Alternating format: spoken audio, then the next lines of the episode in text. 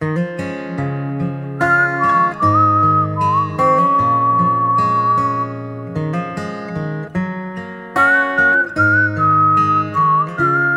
迎收听今天的暖床有你，我是阿青。今天呢，想给大家分享一篇文章，叫做《找个能一起玩的人就嫁了吧》。几个闺蜜在一起聊天，总喜欢说说爱情。这一次，她们说起身边情侣中最令人羡慕的爱情模式。闺蜜 A 说：“教授和他夫人这一类属于情人知己，有点像钱钟书和杨绛那类的。两个人既是学术路上的好伙伴。”也是生活中的好搭档。闺蜜 B 说是小琪和她的老公。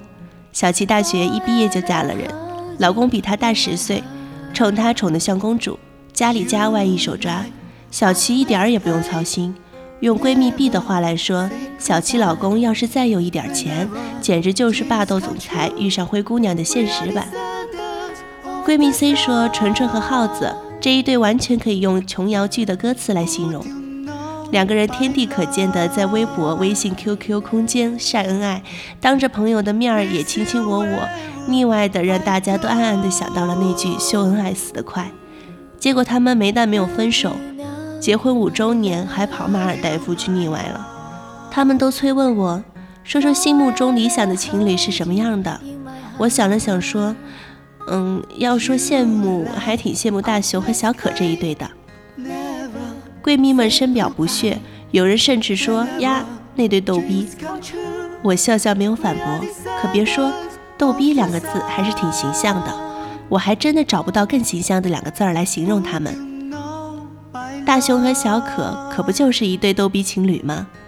大熊是我的校友，高我很多届，每次校友聚会都争着买单。看在钱的份上，大家都叫他一声大师兄。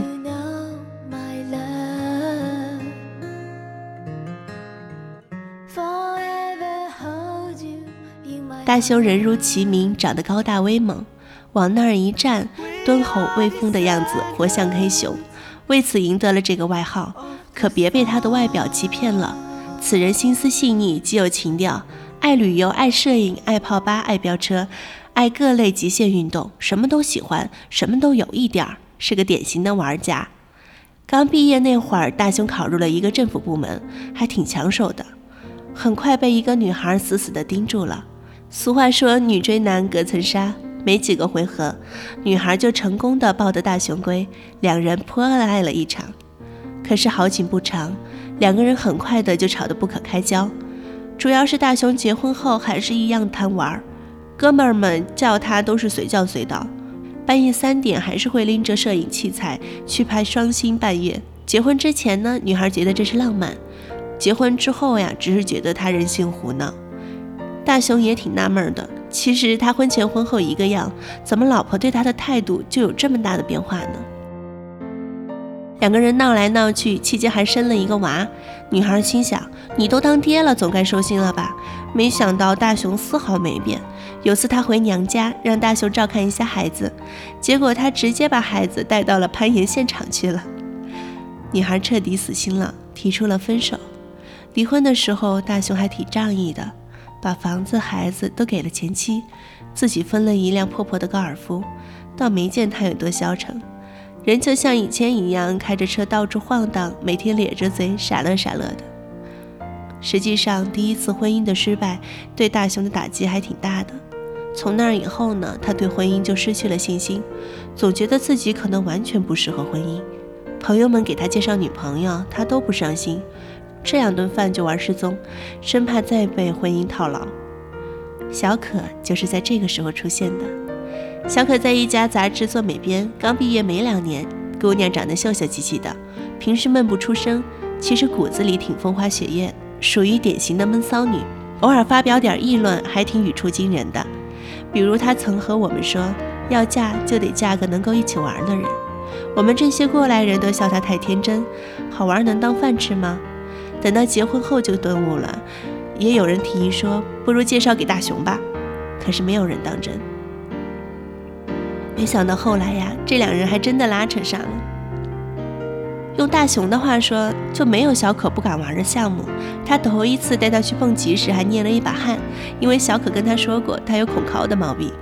等他站在悬崖，他一看，他果然脸都白了，就安慰他说：“实在不行，你就别跳了。”小可以为他是激将，心一横，系上安全带，闭着眼睛就跳了下去。风呼呼地从耳边刮过，他大声尖叫着，感到了从未有过的刺激。现在小可嫁给大雄已经四年了。刚结婚时，有个姐妹曾经问她：“终于嫁了一个可以一起玩的人，感觉怎么样啊？”她当时回答是：“感觉好极了。”不知道她的感觉还那么好吗？我们没有问过。但从她时时挂在脸上的微笑，从她朋友圈晒出的美食美景来看，估计也不会太赖。那今天这篇文章呢，就分享到这里，感谢大家的收听，我们下期再见，拜拜。 하지 말아요 아직은 잘 모르잖아요 사실 조금은 두려운 거야 그대 미안해요 그대 미안해요 우리 약속하지 말아요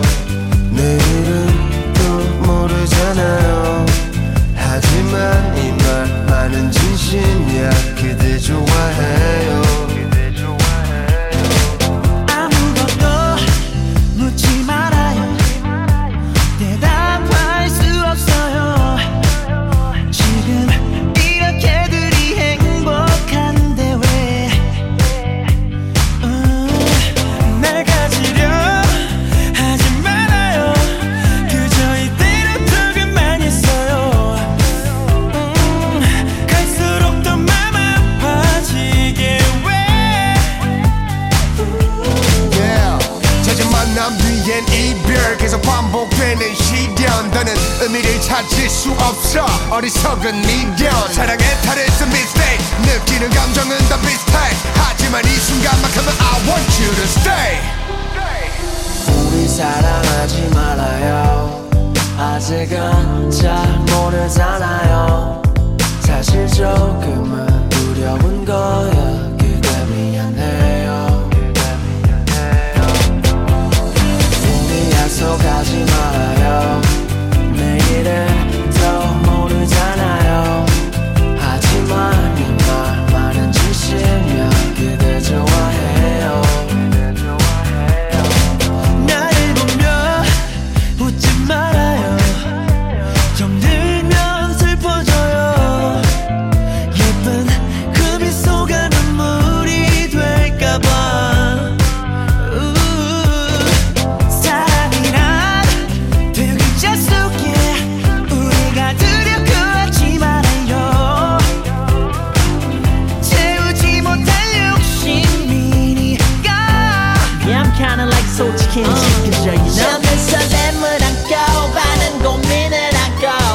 그땐 서로 우리도 남아진 내 시행착오 난 하루하루가 불안해 네그 수수함이 부담돼 하지만 오늘 밤만큼은 I want you to stay 내게 너무 많은 걸 바라지 마